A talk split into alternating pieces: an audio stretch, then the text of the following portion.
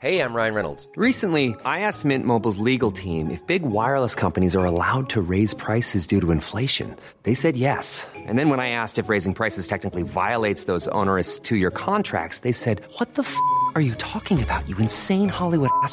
So to recap, we're cutting the price of Mint Unlimited from $30 a month to just $15 a month. Give it a try at mintmobile.com slash switch. $45 upfront for three months plus taxes and fees. Promo rate for new customers for limited time. Unlimited more than 40 gigabytes per month. Slows. Full terms at mintmobile.com. Heraldo Podcast. Un lugar para tus oídos. Noticias del Heraldo de México.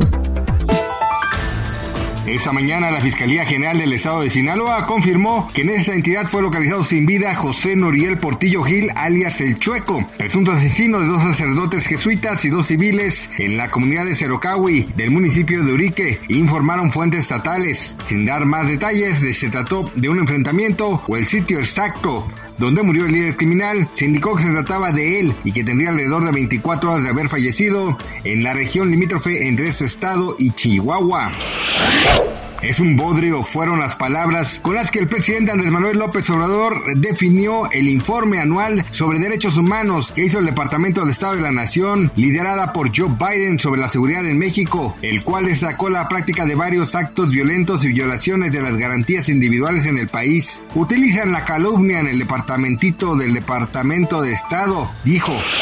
El pasado 17 de marzo, el ex espía del Comité para la Seguridad del Estado, la KGB por siglas de ruso Sergei Chirnov aseguró que Vladimir Putin utilizaba un doble para sus eventos públicos con el afán de resguardar su integridad física y mental. Ahora el especialista en seguridad internacional Will Geddes le dijo a GB News que era demasiado probable que utilice al menos tres cuerpos dobles porque el gobernante ruso se encuentra increíblemente mal y es que tras la exhibición pública del dirigente durante su visita a la ciudad ucraniana de Mariupol, muchos afirmaron haber notado discrepancias en su apariencia. Esto alimentó los informes de que pudiese estar usando reemplazos para sus presentaciones en público.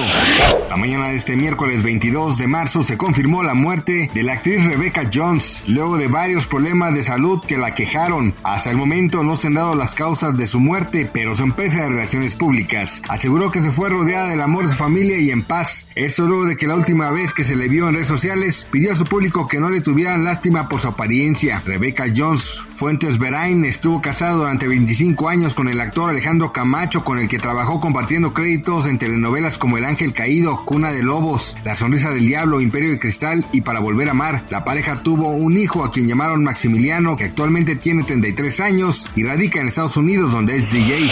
Gracias por escucharnos, les informó José Alberto García. Noticias del Heraldo de México.